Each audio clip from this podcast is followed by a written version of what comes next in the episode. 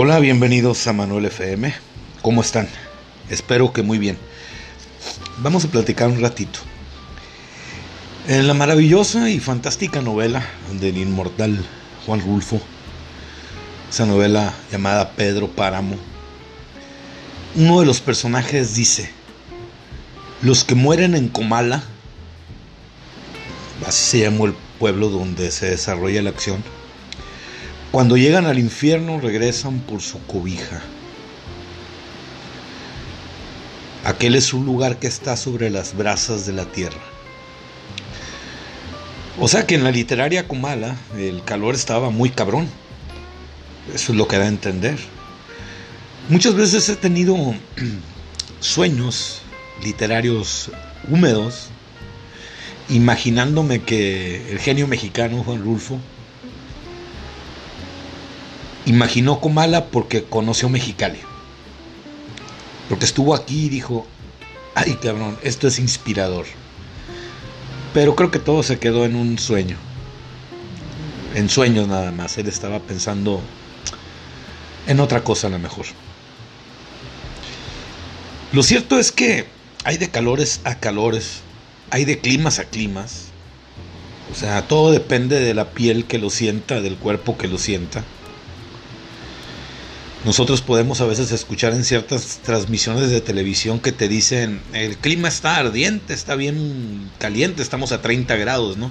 El cachanilla se burla de eso, dice, pues cabrón, con 30 grados yo me ando queriendo tapar porque tengo frío. Y pero igual también es lo mismo que piensa un ruso si tú le dices, oye, me estoy muriendo de frío porque hay un grado, ¿no? Cuando esos cuates viven en, en 20 grados bajo cero. Todo depende pues de cómo lo siente el cuerpo. Pero fíjese que yo he llegado a pensar que el calor de Mexicali es especial. Como que no hay mucho de este, este, tipo de clima en otras partes del mundo. ¿Y saben por qué lo pienso? Porque yo he conocido personas que provienen de otros países. Países que cuando escuchas sus nombres lo asocias con mucho calor. Me estoy refiriendo a Arabia y a Afganistán. Tuve la oportunidad de tratar con personas de, esos países. Eh, de Arabia, cuando trabajaba en Mexicali, esta persona se hospedaba en, en un lugar y yo trabajaba ahí. Con el tiempo, como era un cliente recurrente, eh, entre saludo y saludo, en algún momento me preguntó con ese acento tan, tan especial, muy buen español, por cierto, pero sería incapaz de, de imitar, de reproducir ese acento. Me dice, ¿cómo fueron capaces ustedes de, fundar una ciudad aquí. Esto es de locos. Este calor es infernal.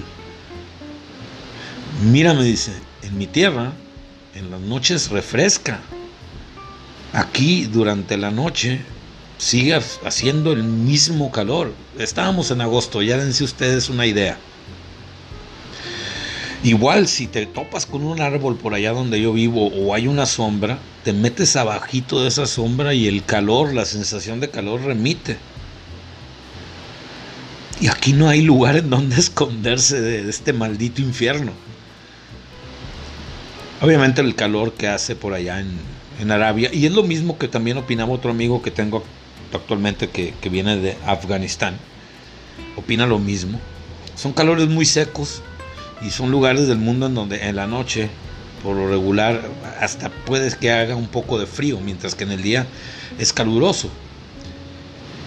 Pero en sí, en sí, me llamó la atención que ellos viniendo de tierras tan cálidas se quejaran tan vehementemente del calor de Chicali.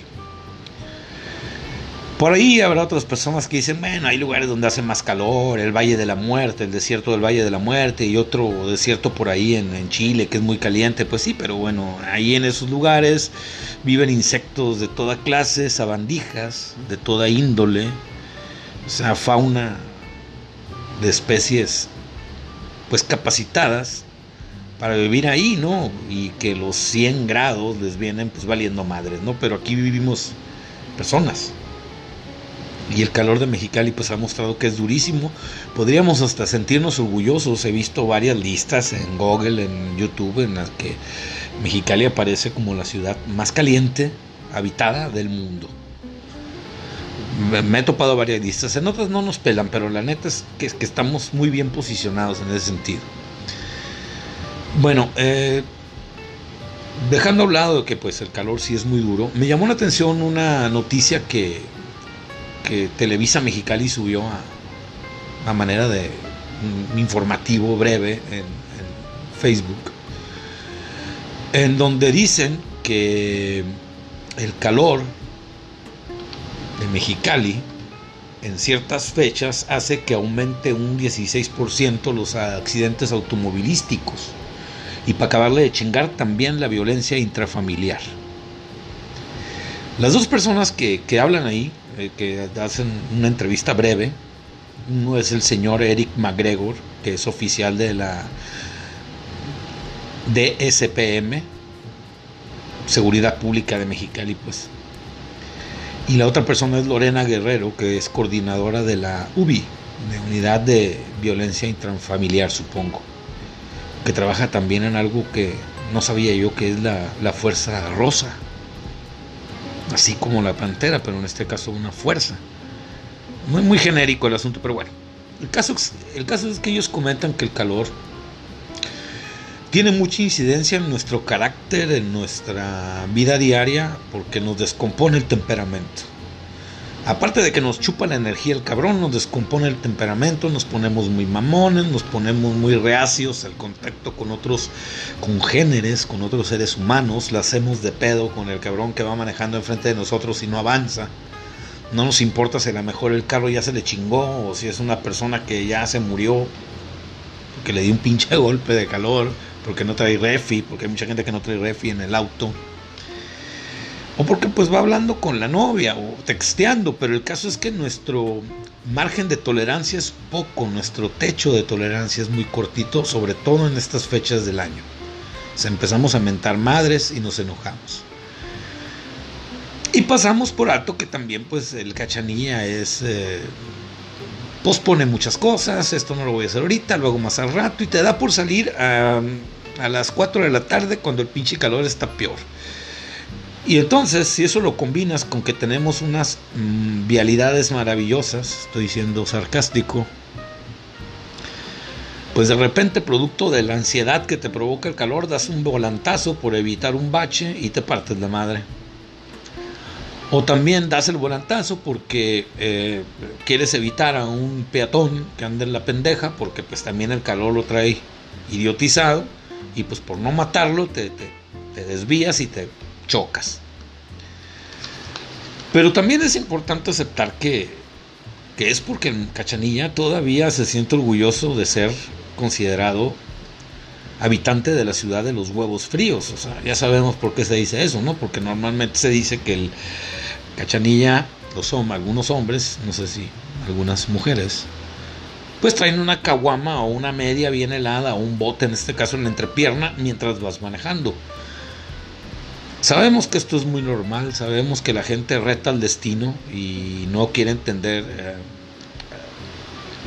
pues esa frase muy clara de que si toma no maneje, porque el pinche volante no se lleva bien con el alcohol, porque el alcohol te produce mareo, te produce desorientación y una falta de reflejos, ¿no?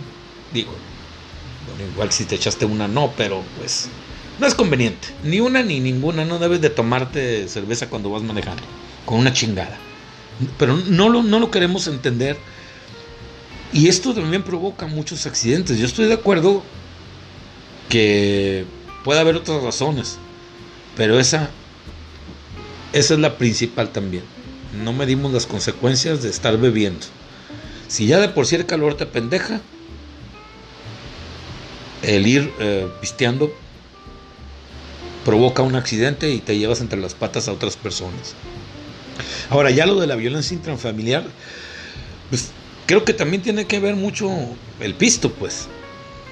Es decir, la gente trabaja un chingo, este, llega a su casa y pues se quiere echar unas caguamas o un alcoholito fresco y las cosas después pues se salen de madre, ¿no? Porque pues a lo mejor resulta que te estás pisteando el dinero que era para la luz o para el agua. Bueno, el agua casi nunca nadie la paga, ¿no? Porque como que la dejan a un lado, pero la luz hay que pagarla porque si no te mueres de calor.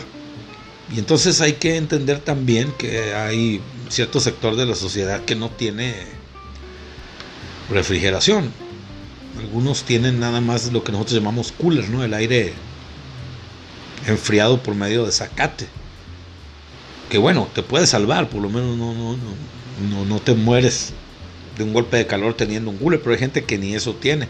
Pero a lo mejor que creen, pues sí tienen para el pisto, ¿no? Y entonces se ponen a tragar eso y, y, esto provoca pues que se enoja la vieja, el vato también y se agarran a madrazos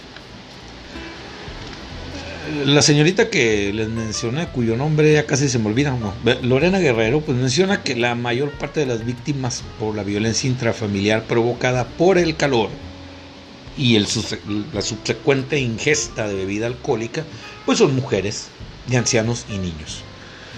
O sea, todavía no se reporta mucho que haya mujeres que se pongan hasta la madre y le peguen al pobre hombre trabajador luchón.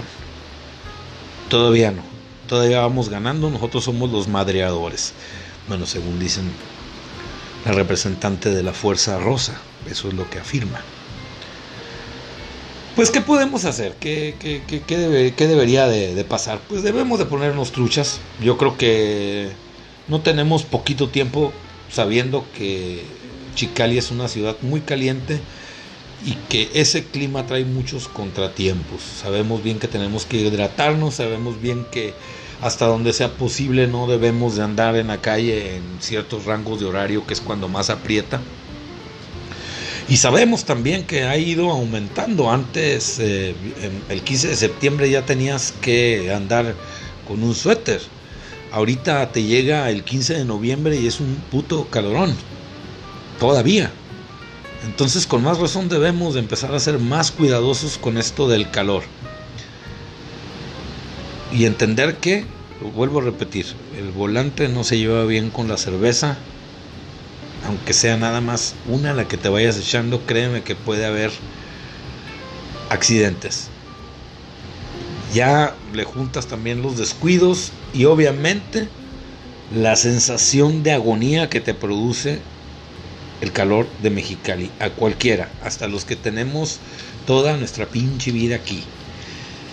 Yo cierro diciendo que a mí todavía es hora de que me dicen algunos, pues ¿qué te quejas, cabrón? Si yo pudiera ya me hubiera ido a Moscú o a Alaska